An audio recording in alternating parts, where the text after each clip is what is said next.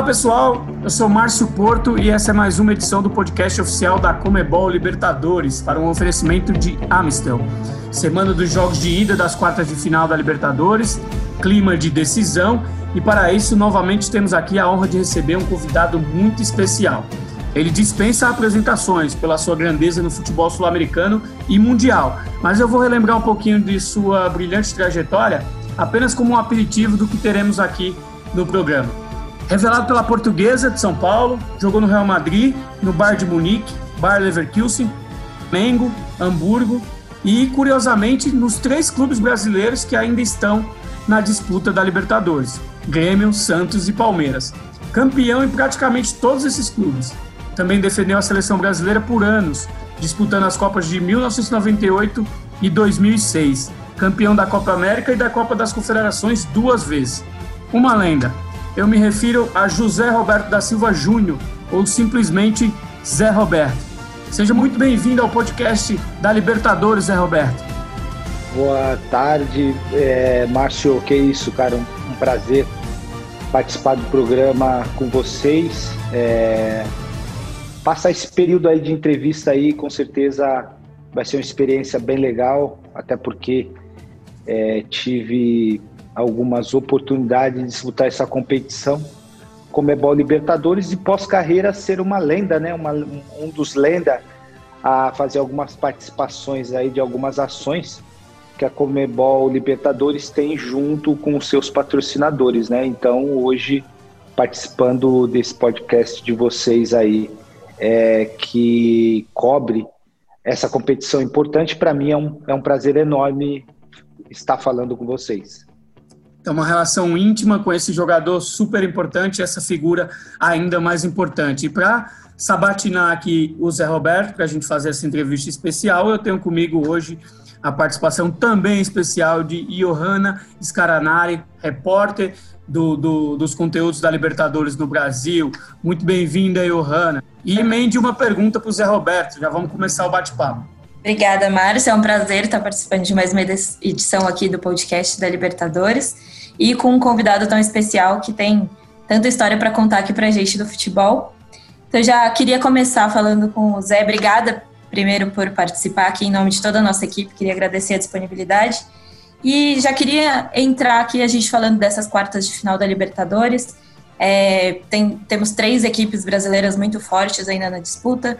É, queria que você falasse, dentro da sua visão de jogador que esteve em campo, o que você acha que a gente pode esperar desses brasileiros ainda nessa reta final? Como você vê os três times que você teve a oportunidade de vestir a camisa agora nessa fase decisiva?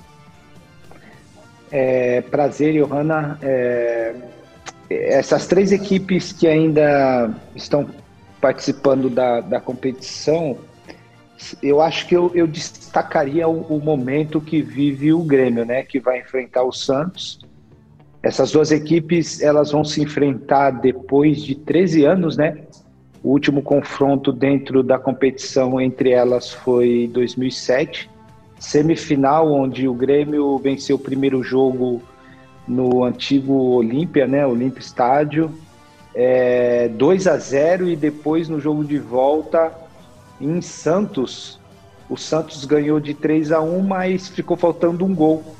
E por incrível que pareça, eu estava jogando pelo Santos nessa época, né? 2006, 2007 foi quando eu retornei ao futebol brasileiro, depois de ter encerrado um ciclo no Bayern de Munique. Depois eu retomei esse ciclo, né? Depois de 10 anos jogando pelo 10 meses jogando pelo Santos, fui recontratado pelo Bayern de Munique mas é, essa temporada para mim foi uma das melhores temporadas que eu vivenciei na minha carreira e tendo o privilégio de disputar essa competição, né? Comebol Libertadores, onde as duas equipes voltam a se enfrentar, né? Dentre as equipes que estão na competição, né, disputando aí, vão disputar agora essa semana aí, iniciando as quartas de final é, o enfrentamento entre, entre Grêmio e Santos, eu acho que entre essas equipes brasileiras, até porque o Palmeiras é, é, venceu muito bem o Delfim, é, vai, vai jogar contra o Libertar, se eu não me engano, é isso? Exato. Pega, pega o Libertar, o, o, o Palmeiras. É, tem um caminho aí um pouco mais fácil, claro que não tem facilidade quando se trata de, de Libertadores, mas tem ainda o enfrentamento aí do, do, do, do segundo do jogo que não aconteceu devido ao falecimento do Maradona, né? É, Boca e, e, Inter, né? O, o Inter ganhou é, ganhou fora e o jogo o, venceu, né? A primeira partida e agora vai ter um enfrentamento ainda entre, entre essas equipes, mas entre as equipes brasileiras eu acho que eu destacaria o Grêmio vivendo um grande momento onde vê, é, já tá, ganhou, já está na, na, na, sua 16 vitória consecutiva, né? E vem de, de uma crescente, crescência dentro da competição, não só da, da, da Comembol Libertadores, mas também do Campeonato Brasileiro, porque você estando bem nessas competições, campeonato no, a Copa do Brasil também o, o Grêmio briga por esse título, então eu acho que quando você vive um bom momento e está tá vivo dentro dessas três competições, eu acho que te dá a possibilidade de sonhar com alguma delas. E entre esses confrontos brasileiros, eu acho que o Grêmio, assim, é, é o time que, que eu acho que tem mais chance aí de, de, de ir para a final.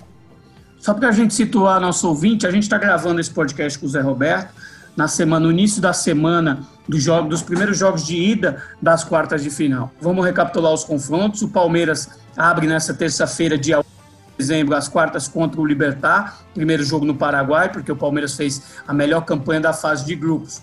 Na quarta-feira também temos o confronto, aí sim a, a, as quartas brasileiras. Primeiro jogo na Arena do Grêmio, Grêmio e Santos. Né, que, que, que, que vão fazer esse clássico brasileiro que o, o Zé Roberto conhece muito bem. Na quinta-feira, River Plate e Nacional do Uruguai se enfrentam em Buenos Aires. Como o Zé Roberto lembrou, ainda há uma oitava de final a ser decidida no segundo jogo.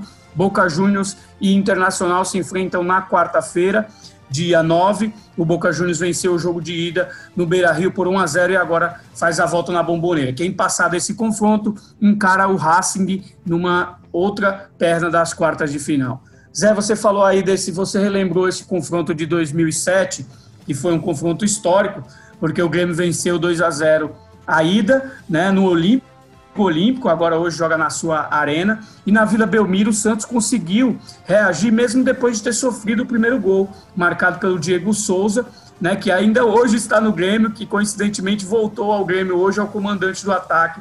Depois você chegou a marcar na partida que foi 3 a 1 o Santos acabou sendo eliminado no critério do gol marcado fora de casa. Eu queria que você relembrasse um pouco, então, mais daquele duelo. A Vila Belmiro chegou a ter um clima é, é, muito forte de, de, reação ali. Por pouco, o Santos ficou por um, um gol de voltar à final da Libertadores. Relembra um pouco mais daquela, daquela semifinal. Então, relembrar, Márcio, essa semifinal é, é falar de um atleta que você mencionou aí, que é o Diego Souza. No começo do jogo, ele acertou um, um chute no ângulo bem no comecinho do jogo e a gente precisava fazer três gols, né? Porque tinha, tínhamos perdido de 2 a 0 no jogo, no primeiro jogo. E quando ele fez o gol no início do jogo, que a bola foi no ângulo, acertou um belo chute, a gente falou, nossa, agora a gente precisa fazer quatro. É, a gente, a, nossa equipe entrou assim muito focada para aquele, aquele jogo, né? Eu lembro que o, que na época o treinador, nosso treinador, o professor Vanderlei, ele, ele montou o time com uma formação muito ofensiva, né? Colocou o Renatinho, um menino da base que estava entrando nos jogos, ainda não era um titular é, absoluto do time, mas ele estava entrando muito bem e ele acabou optando por ele, é, onde a gente tinha o Marco, o Marcos Aurélio, a gente tinha o Jonas, então o Vanderlei ele, ele, ele mudava muito a, a, a, o, o, atacante do time. Quando a, como a gente precisava fazer muitos gols, ele me adiantou um pouco, me deixou com mais liberdade, um pouco mais no setor da, é, do, do meio para frente, para chegar mais próximo do, do, desse, do, do nosso atacante. E, e ele fez os dois gols e eu fiz o terceiro é, a, o Santos, na, naquela noite, estava com a Vila Belmiro muito cheia, os, os torcedores acreditavam na classificação ali. E para mim, o que foi mais inspirador naquela noite, é, com certeza, foi a presença do rei. Né? O Pelé estava presente e eu estava vestindo a camisa 10 né, do, do Pelé. E para mim foi uma noite assim que me motivou bastante, porque eu, eu, eu, eu, eu tinha assim, pre, as pretensões de, de vencer o jogo, de, de, de tentar passar para a final daquela competição e, claro, que honrar a camisa do rei. Então, para mim, foi uma noite assim é, muito positiva por todos esses aspectos que eu acabei mencionando. Infelizmente, a gente não conseguiu é, ir para a final daquela competição, mas a gente fez uma, uma, um grande. Tivemos uma boa apresentação naquele, naquela, naquela naquela Libertadores e com certeza esses detalhes ficou marcado é, na minha carreira. Você acha que 2007 foi o melhor ano da sua carreira? Eu não diria o melhor, Márcio, porque eu vivenciei vários momentos bons, né? É, se eu for mencionar outros, com certeza 96, quando a portuguesa disputa a final do brasileiro contra o Grêmio, é, eu já tinha sido deslocado da lateral para o meio, naquele mata-mata, que na época era classificação, classificava os oito primeiros e aí depois é, jogava o oitavo contra o primeiro, o sétimo, o segundo e, e fazia o mata-mata ali para ver quem para as equipes que iam passando che, é, pod, iriam chegar na final. E a portuguesa classificou em oitavo e foi passou pelo Cruzeiro, pelo Atlético Mineiro e foi passando para as outras equipes chegou na final contra o Grêmio. É, quando eu eu fui deslocado nessa fase da lateral para o meio eu tive assim uma, uma, uma evolução muito grande meu futebol ele acabou aparecendo mais do que estando na lateral. Né? A maior prova foi a minha transferência para o Real Madrid. Dentre o Real Madrid, havia outras equipes interessadas em me contratar, mas eu acabei optando em jogar pelo Real. Se eu for mencionar outros momentos é, memoráveis ou que, ou que foram bons na minha carreira, eu poderia citar vários na Alemanha, jogando pelo Bayern de Munique, pelo Bayer Leverkusen quando fomos para a final da Champions em 2000, da temporada 2000 e 2002, que, que foi o ano que o Bayern de Munique me, me contratou. Se eu for mencionar outros, podia mencionar os dois títulos que, que conquistei pelo Palmeiras, mesmo com, com, com, a idade já avançada, mas com certeza essa, essa temporada aí 2006, 2007 jogando pelo Santos, eu diria que eu incluo ela entre as melhores, se não for a melhor, porque eu joguei, Márcio, numa posição que até então eu jamais havia jogado, né? É, como um meia de ligação e com liberdade. Eu fui o artilheiro do time naquela competição, se eu não me engano, vice-artilheiro da, da, da, da, da, Comebol Libertadores, e foi o ano que o, o, o próprio Dunga me convocou para a Copa América né, daquele ano, e foi o ano que eu estava voltando também a jogar no, no Bayern de Munique. Então, acho que a temporada me, me proporcionou é, essas coisas positivas e, e, e, boas na minha carreira, né? Que foi uma carreira longa e que mesmo com a idade já com os 32 para 33 anos, foi onde eu vivi, vivenciei um dos melhores momentos, porque eu consegui me manter em alto nível. É, o Zé Roberto na Libertadores de 2007, que foi a primeira que ele disputou, foi com a camisa do Santos, ele jogou 13 partidas e marcou 7 gols. Realmente foi o vice-artilheiro, como ele disse. Depois dali ele ainda marcou mais 3 em 2013, jogando pelo Grêmio, e fez um gol em 2017, em sua última participação, que é um gol histórico, que entrou para a história da competição, porque foi o gol marcado por um jogador mais velho em campo, o Zé Roberto na sua gigante carreira, estava aí com 42 anos jogando pelo Palmeiras e marcou um gol contra o Atlético Tucumã. Longevidade de sucesso que mostra o tamanho do nosso entrevistado, né, Johanna? É, exatamente. É, é uma marca é, muito relevante, porque acho que todo mundo conhece também muito o histórico da Libertadores ser uma competição de muita disputa física e ser uma competição é, muito difícil, porque são jogos sempre decisivos. É, queria que o Zé falasse um pouco mais sobre isso, sobre essa marca que ele tem, como ele leva, e especialmente essa parte da essa parte física de como é disputar a Libertadores, é, você que já era um jogador mais velho, essa questão da pegada, principalmente quando tem jogos contra argentinos, que os jogadores sempre falam muito sobre é, eles serem mais catimbeiros, né? Queria que você falasse um pouco pra gente. Então, Johanna, eu vivenciei assim bastante coisas assim positivas e também negativas, né? Dentro da Comebol Libertadores. A última que eu tenho assim bem clara foi uma confusão que aconteceu Palmeiras contra o contra o é, o time do Uruguai, é, esqueci o nome do time, Penharol. preto, Penharol, isso, contra o Penharol, onde na semana é, antecedendo o jogo, na semana antecedendo o jogo, não, na apresentação do Felipe Melo no Palmeiras, é, ele foi perguntado como é que seria ele, que um jogador experiente que já tinha jogado muitas é, Champions League, que estava voltando para o Brasil para disputar a Libertadores, como que seria a sensação e como que seria a experiência para ele. Ele mencionou na época que, que se ele tivesse que comer grama, ele ia comer grama, e se tivesse que dar tapa na cara de, de Uruguai, ele ia dar.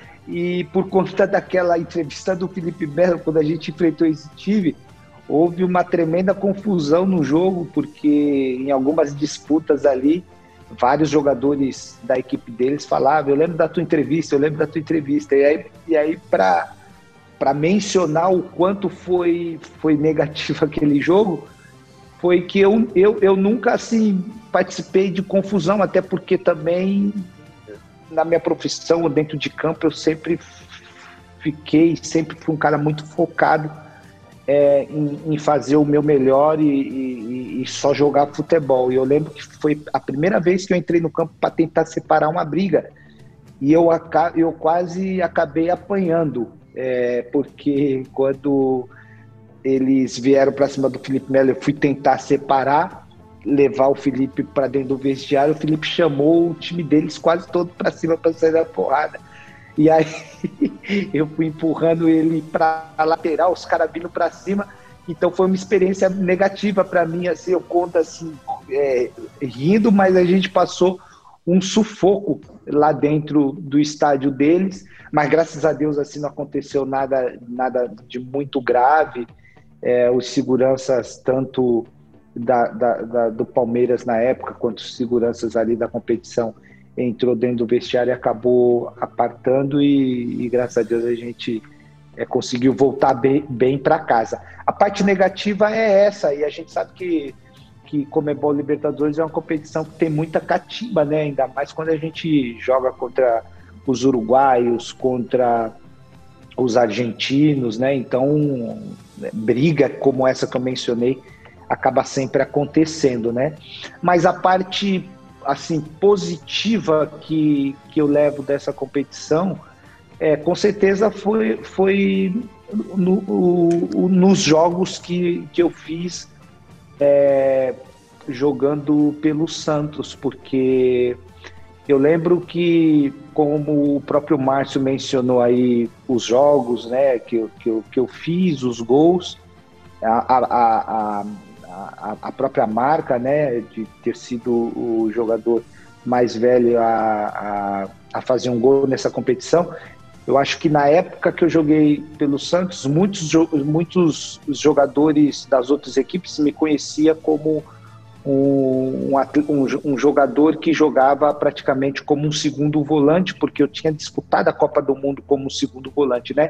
E quando eu fui jogar contra, contra essas equipes, eu fui jogar numa posição totalmente diferente. Então, muitos, muitas dessas equipes não, não, não, não imaginavam que eu estava jogando como um meia, segundo atacante que pisava na área e fazia gols. Então, a maioria dos gols que eu fiz, eu lembro que foi sempre chegando na área ou chegando de trás é, como um elemento surpresa, então a maioria esperava um Zé Roberto, segundo volante, que marcava e que, que articulava o jogo.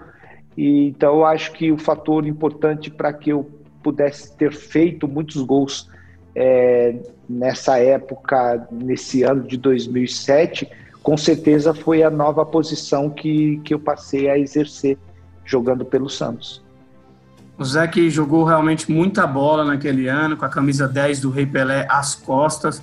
Eu acho que o torcedor do Santos, o Zé, ele só lamenta que você ficou pouco tempo. Acho que ele queria que você tivesse ficado muito mais tempo, porque realmente aqueles, aquele, aquela, aqueles anos que você fez ali deixou ali um gostinho de quero mais ao torcedor do Santos.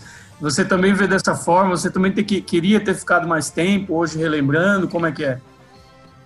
Então, Márcio, eu quando voltei em 2006, eu voltei com meu contrato já tinha terminado com o Bayern de Munique, né? E fui disputar, disputei a Copa de 2006, ficando na Alemanha, né? Porque como a Copa foi na Alemanha e, e, o meu contrato com o Bayern tinha terminado, então eu passei as minhas férias, né? Duas semanas antes da antes da, antes da seleção se juntar para fazer a, a intertemporada é, em Vegas, né, na Suíça.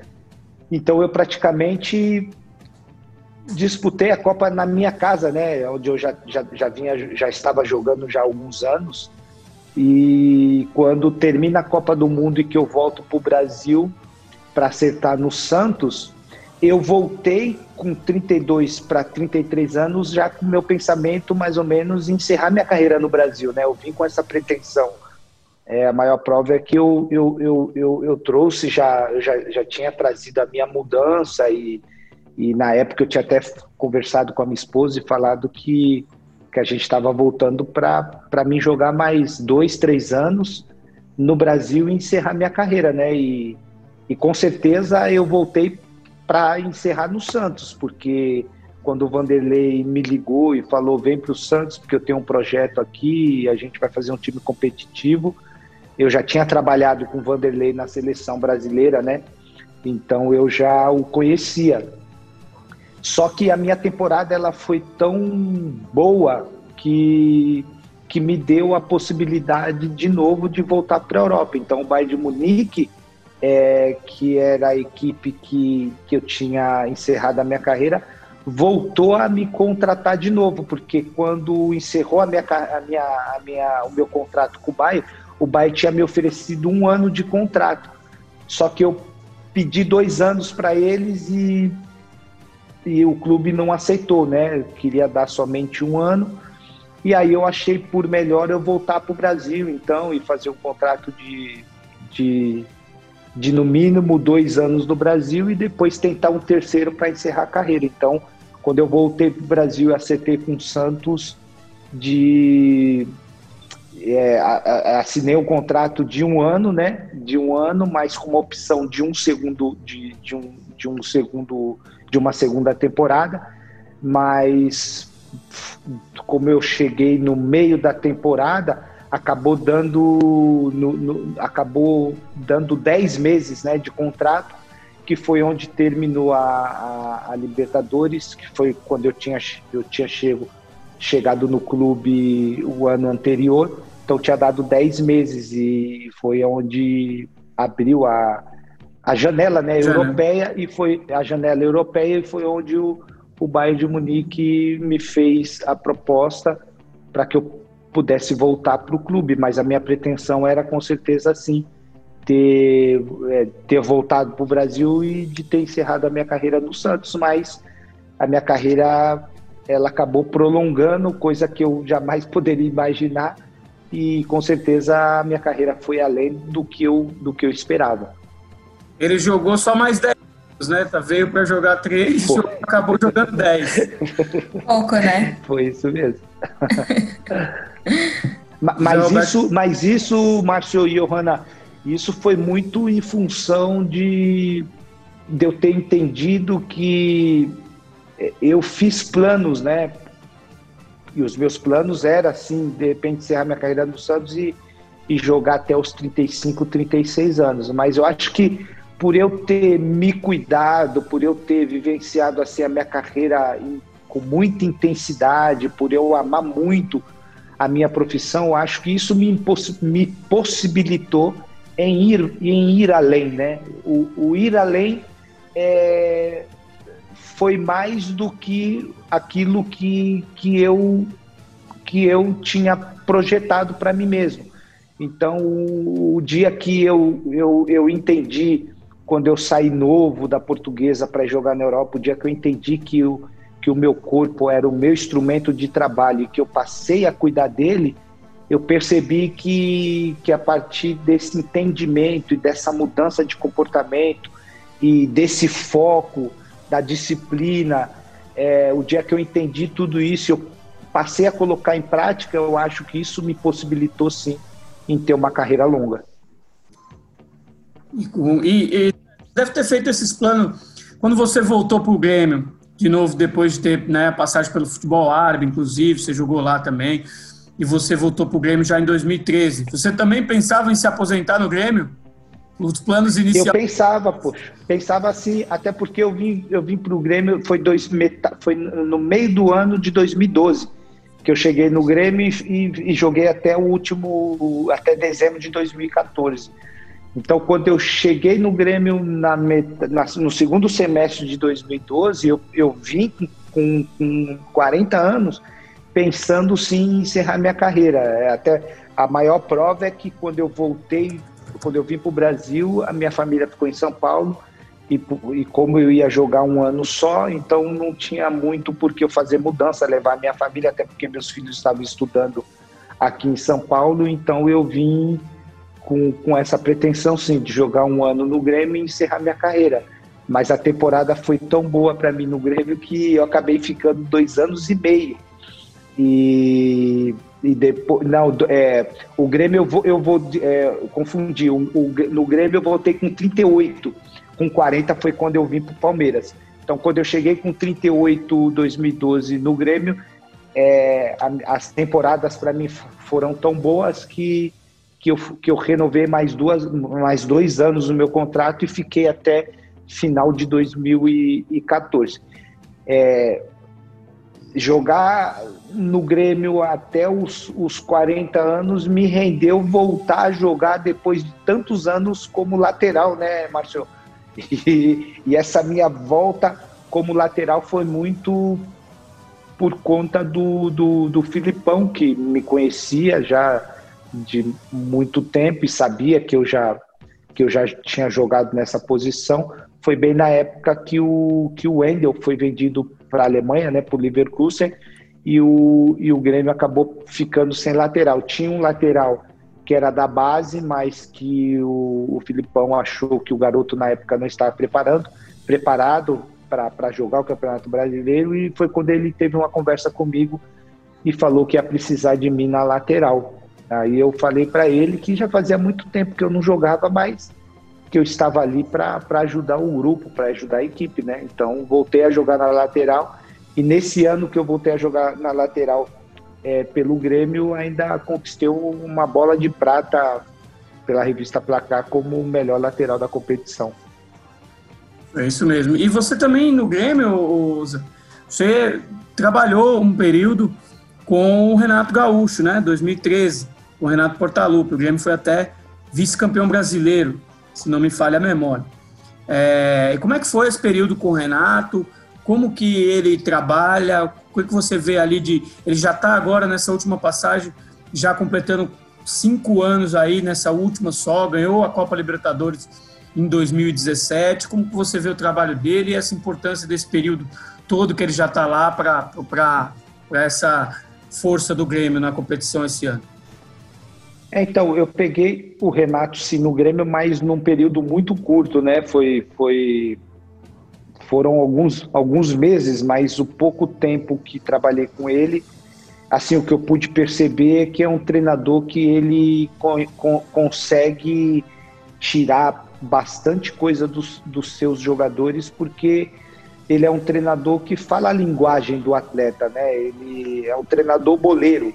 Ele consegue, é, da forma que ele trabalha, entendimento que ele tem para o futebol, ele consegue motivar os jogadores, todos os jogadores, mesmo aqueles que não, que não jogam.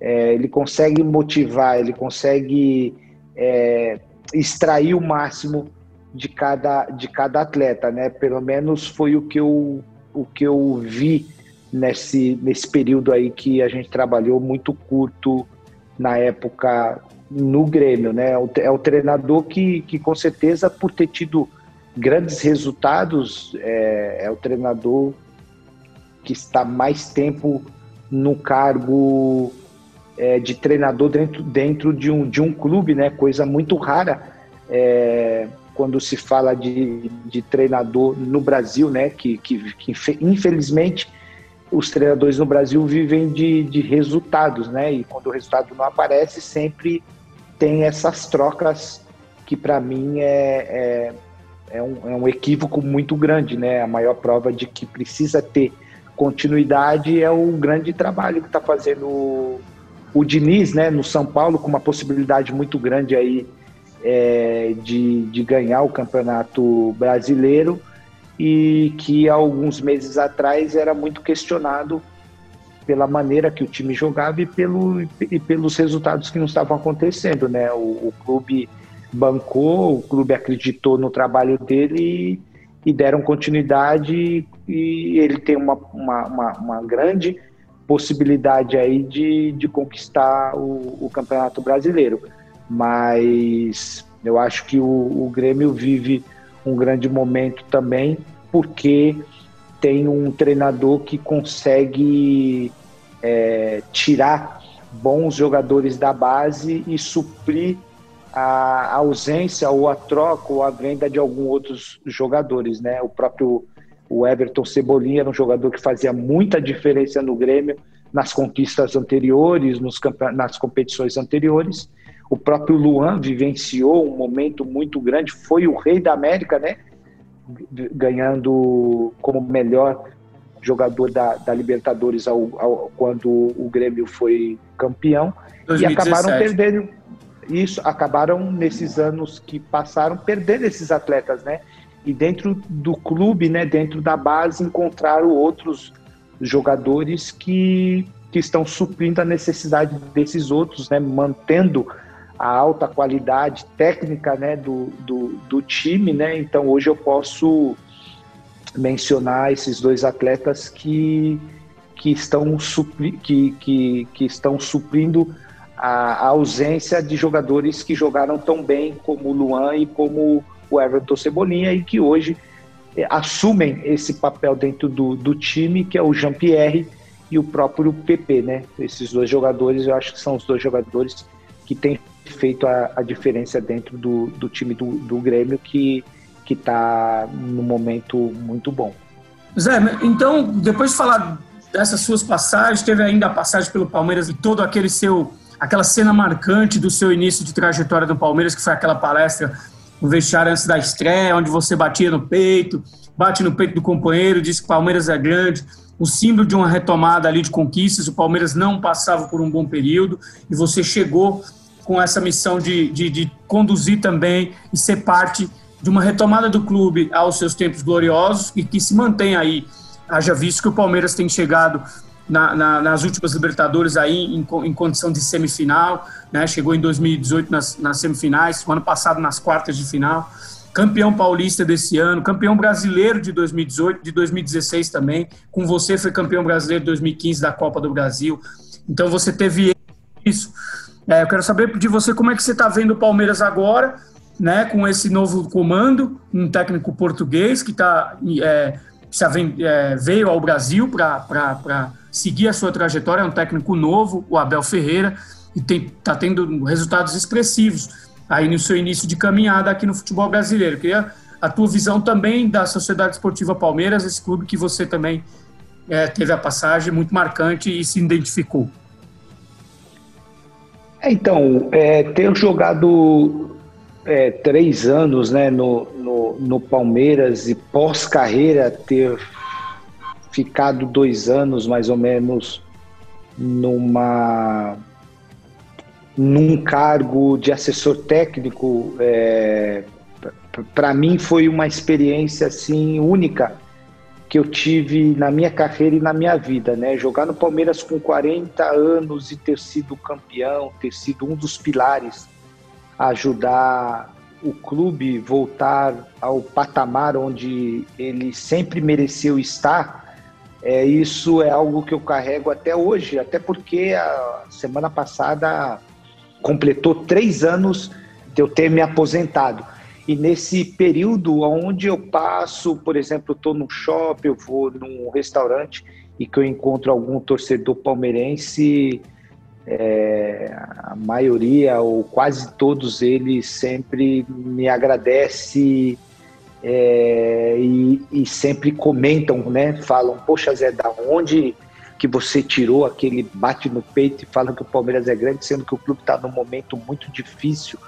Eu acho que aquela atuação ali junto com os, com seus companheiros ali, eu acho que aquilo foi foi a mudança de comportamento, foi o ligar e desligar da chave que que possibilitou o Palmeiras voltar às conquistas, né? Então ali aquele aquela ação é, dentro do vestiário, eu acho que aquilo foi importante ter mostrado para os meus companheiros que a gente poderia sim naquela temporada, muitos jogadores sendo contratados, chegando num ano difícil do clube, de entrar para a história sendo campeão. E eu queria mostrar para eles também que era possível e para mim também, né? Que a idade era somente um número, né? Então que mesmo com 40, 42, 43 anos eu poderia sim é, continuar é, dando o meu melhor e extraindo de mim aquilo que eu pudesse colocar em prática dentro da, da, da equipe, né? E que, e que os jogadores se sentissem identificado com a, com a minha entrega. E foi o que aconteceu. Então, eu tenho assim um orgulho muito grande de ter passado todos esses anos dentro do clube e ter é, ajudado na, na reconstrução ou na, ou na mudança de, de mentalidade. Então, quando aconteceram essas conquistas e hoje, não estando mais no clube, vendo o clube nesse que chegou nesse patamar, eu, eu me sinto assim muito orgulhoso é, da, da passagem que eu tive ali dentro do, do clube e, e, e tenho a plena certeza de que o que ficou ali no clube não, não, não foi somente é, os títulos, as conquistas, é, com certeza o que ficou ali para aqueles jogadores e para outros que estão vindo, né, é, iniciando as suas carreiras, com certeza foi, foi o legado, né? O legado que eu deixei ali dentro, eu acho que isso está sendo passado para essas novas gerações. Isso para mim é o, é o que eu carrego na minha vida e na minha carreira de mais importante. E sobre a opinião sobre esse, esse trabalho com o Abel, como é que você está vendo aí esse Palmeiras, esse novo sob o comando do português? Então, o Abel ele, ele chegou no momento difícil né, do clube, onde tinha é, demitido um treinador experiente e que infelizmente o trabalho não estava sendo da forma que estava agradando né, a diretoria ou a, até mesmo os, os, torcedores. E já logo na mudança, né, o auxiliar, é, o Andrei, assumiu o time e, e, de uma forma muito rápida fez algumas mudanças, deu mais.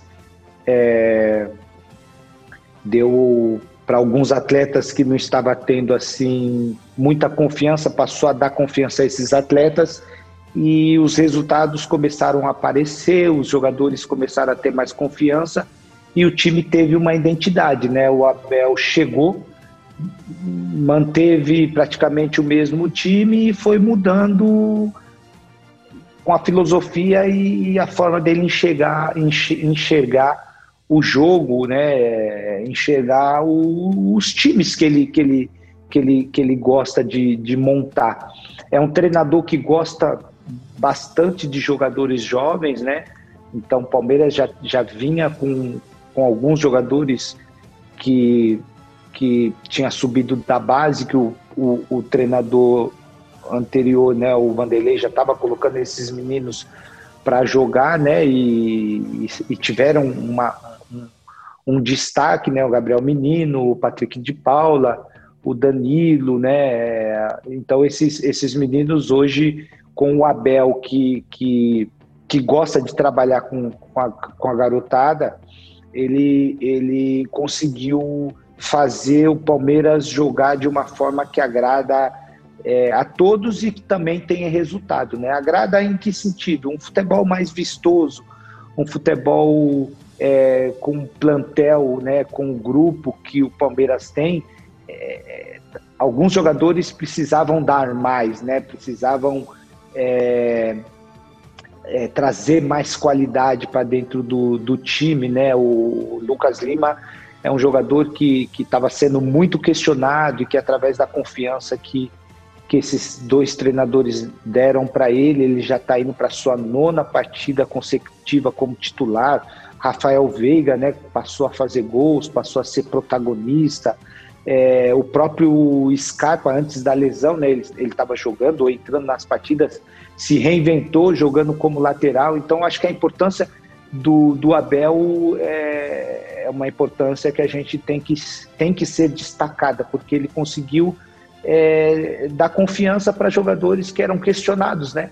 E esses jogadores têm, têm feito grandes jogos, o, o time está evoluindo e, e, chega com certeza nessas quartas como, como um dos favoritos para ganhar essa competição, até porque o campeonato brasileiro é um campeonato que, claro que não, não deve ser descartado, mas é um campeonato mais difícil, né? Pontos corridos e, e, e equipes que que está com a pontuação muito mais na frente que o Palmeiras. Então o Palmeiras está 100% focado na Libertadores e, e, vai ter um desafio aí é, complicado, né? Contra o, o o Libertar, que é, um, é, um, é uma, uma, equipe paraguaia que tem tradição na competição, mas o Palmeiras, se fizer um, um resultado bom fora de casa, depois decidir em casa com a possibilidade de passar e para sempre.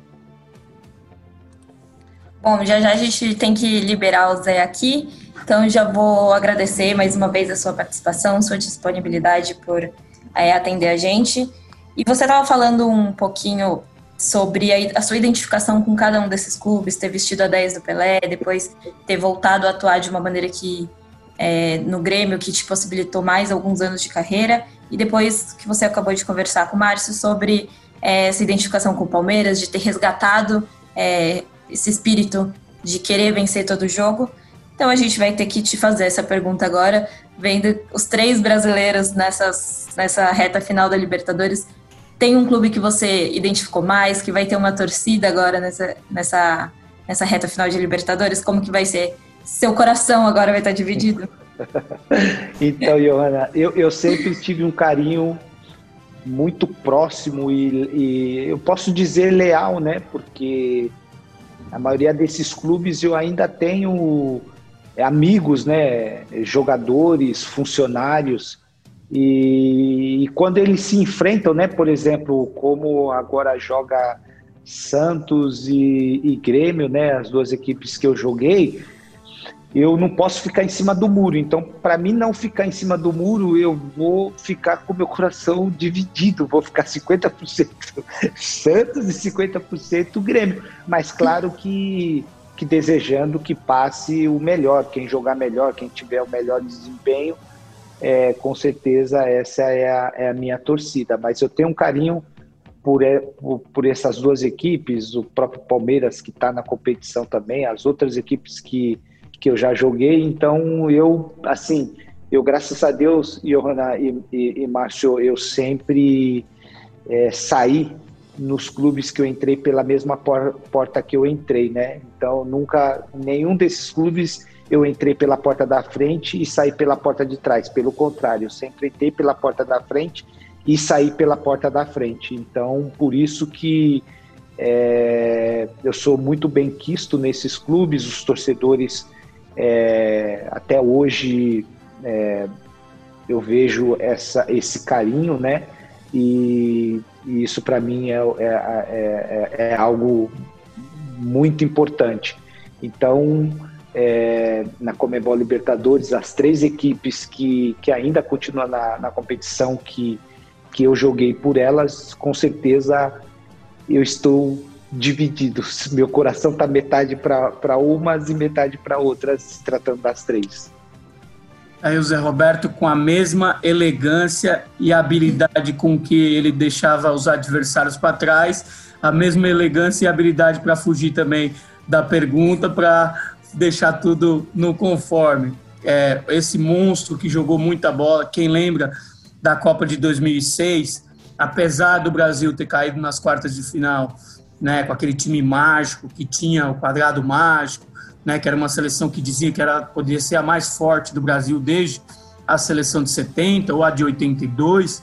Apesar do Brasil ter sido eliminado pela França nas quartas de Zé Roberto jogou uma monstruosidade tanto que foi eleito pela FIFA como um dos melhores, né? Estava na seleção daquela Copa, o Zé Roberto fez parte da seleção daquela Copa, mesmo o Brasil não indo adiante, para ver o que ele jogou com aquela camisa 11, que a gente consegue ver aqui fazendo essa gravação pelo aplicativo de vídeo, a gente vê camisa, o Zé Roberto com a camisa 11 no seu museu particular que ele tem na sua casa, tem lá ele com a amarelinha.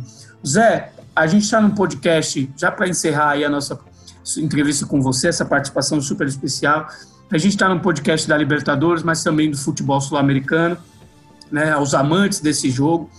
E agora, me tem a curiosidade, eu que acompanhei muito bem aquela Copa, a gente brasileiro, sul-americano que acompanhou e viu isso, aquela seleção que prometia, 16, 14 anos depois é, de tudo, tendo aí você o distanciamento do tempo para fazer a análise melhor e entender melhor o que aconteceu.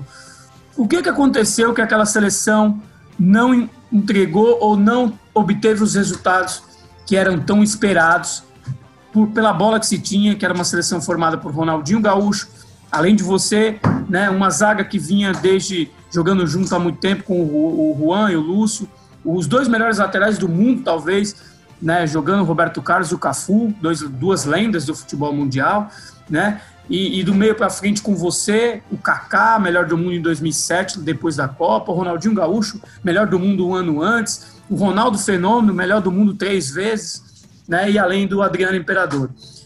É, o que, que aconteceu para que Kelly Brasil não tivesse chegado aonde todos esperavam que chegaria? É, Márcio, essa pergunta aí eu tô tentando buscar até hoje, né? Mas se a gente for pegar os pequenos detalhes quando se trata de uma Copa do Mundo que você precisa estar 100% concentrado, eu posso mencionar que esses pequenos detalhes que que foi uma das coisas que impossibilitou a, a conquista até porque o Brasil tinha o melhor time, tinha os melhores jogadores, como você mesmo mencionou. Eu acho que foi um pouquinho a, a falta de, de organização, né? A falta de organização, algo que a gente pode comparar com o título da Alemanha 2014, né? No, no Brasil, que se organizaram dois anos antes de, de de acontecer a, a, Copa do Mundo, né? Que foi onde eles, no local onde eles iriam é, treinar, eles prepararam um ambiente de trabalho, ambiente de concentração e ambiente familiar, né? É, o nosso ambiente, a nossa preparação foi totalmente diferente da deles, né? A nosso ambiente e a nossa preparação foi muito no oba-oba, foi muita festa, foi pouca concentração. Eu acho que, que isso foi um fator primordial. Eu acho que, que, que essa, essa falta de, de organização antes da gente iniciar uma competição tão importante como a Copa do Mundo foi um dos fatores. Claro que tem outros, né, que, que que às vezes não vale nem muito a pena relatar, mas eu acho que, que um dos fatores foi essa, essa falta de, de, de, de organização e que ficou muito no, no, na euforia, na bagunça, e isso com certeza a conta a gente teve que pagar um pouco mais lá na frente. Aí o depoimento do Zé sobre um fato histórico do futebol mundial. Zé Roberto de São Miguel Paulista, da Zona Leste de São Paulo, aquele menino humilde que ganhou o mundo, né, Zé? Totalmente realizado, com uma carreira esplendorosa, que é exemplo para todos. Se a gente for enumerar os títulos do Zé aqui, vamos ficar mais, vamos ter que fazer mais outro podcast, porque tem, são muitos, né? Já queria agradecer a você pela, por ter disponibilizado um pouco do tempo para falar de futebol aqui com a gente, tá com o podcast da Comebol Libertadores, que é um oferecimento de Amistel. E Zé, para encerrar, é, o que, que o menino Zé de São Miguel Paulista está pensando aí nos próximos passos para o futuro. Você tem feito, depois que encerrou, você já fez várias atividades, né? A gente pode te ver no YouTube, com um canal aí passando dicas para o pessoal que quer se cuidar, que quer cuidar do corpo. Você também comentarista, né? Do, do, do Grupo Globo também, já participou aí de programas de mesas redondas comentando futebol brasileiro, sul-americano, mundial. O que, que a gente vai esperar do menino aí de, de, de São Miguel? Que, quais são os próximos passos? Para onde você vai, onde você vai ser feliz, onde você vai fazer novas conquistas. É, eu me aposentei, Márcio, mas é, a minha aposentadoria parece que eu estou fazendo mais coisa do que quando eu jogava, né? E isso é a bom. Sua, a sua isso esposa, me... inclusive, está até reclamando, né? Eu vi uma entrevista tá em que ela falava, pô, se eu soubesse que você ia ficar tanto tempo assim, era melhor você ter continuado jogando. É isso mesmo, mas isso é bom porque me tirou da minha zona de conforto. É sempre bom quando a gente sai da nossa zona de conforto, né? E, e quando, e quando eu, eu, eu passei a sair da minha zona de conforto, eu passei a, a, a procurar fazer aquilo que, que me traz prazer e que me deixa feliz, né? E além disso também que me faz passar por algumas superações, né? Se superar é sempre importante para que a gente possa sempre vi vivenciar o, o, a alta performance.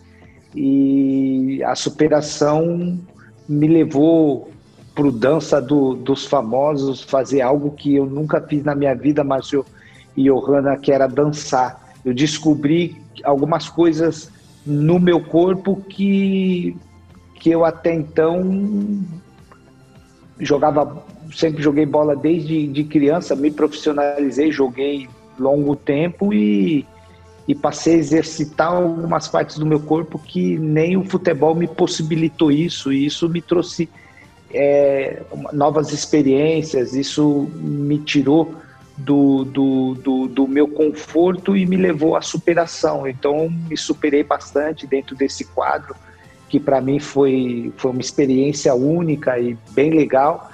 E agora que estamos aí finalizando o ano, eu estou finalizando com, com um canal é, junto de uma parceria que eu tenho com, com o youtuber, né, onde a gente já está batendo aí é, milhões de seguidores pelo, pelo conteúdo que a gente leva, né? O pessoal, desafio, entrevista com personalidades no mundo do esporte. É, o, o, o, ano está acabando, mas eu já estou pensando em 2021 com novos projetos que vão se iniciar, né? Que é através da bike, né? Um esporte que eu passei a, a praticar depois da minha carreira. Eu sempre gostei de, de bicicleta, mas eu nunca conseguia pedalar porque o calendário aqui no Brasil era é muito puxado, então não tinha quase nem tempo para estar com a minha família. E quando eu, eu me aposentei, eu passei a pedalar e o ano que vem a gente está com um projeto aí bem legal de eu pedalar contando a minha história, saindo desde lá da Zona Leste, como você mencionou aí, e passando pelo Pequeninos do Jockey, pedalando, contando os momentos, as dificuldades, as superações que eu precisei passar para em busca do meu sonho, né? Então eu saio pedalando da Zona Leste, vou para Pequeninos do Jockey, Portuguesa, depois a gente vai lá para Madrid, de Madrid volta para o Rio, Flamengo, do Flamengo vamos de novo para a Alemanha, então é um projeto que o nome é Giro do Zé, então estou com esse projeto aí já alinhado com, com a minha, com a minha equipe para que através de, alguma, de alguns episódios a gente vai passando algum conteúdo e mostrando também um pouco a minha trajetória. Então quero contar isso pedalando